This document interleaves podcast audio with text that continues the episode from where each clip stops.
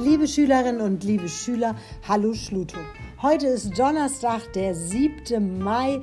Die zweite Viertklässlergruppe war heute zum ersten Mal bei uns und unsere Großen, die 9. und 10. Klassen, hatten heute ihren vorletzten Prüfungsvorbereitungstag. Mit großen Schritten nähern wir uns also schon dem Wochenende.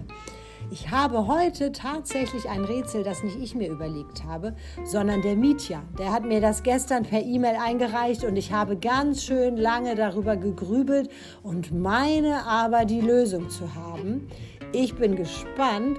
Ich stelle euch das Rätsel, die Antworten wie immer an mich und ich muss mich dann mal mit dem Mietja absprechen, ob ich und ob ihr alle so richtig lagt. Klasse, Mietja, danke dafür.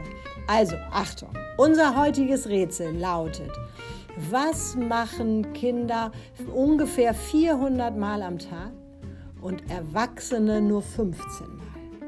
Was kann das sein?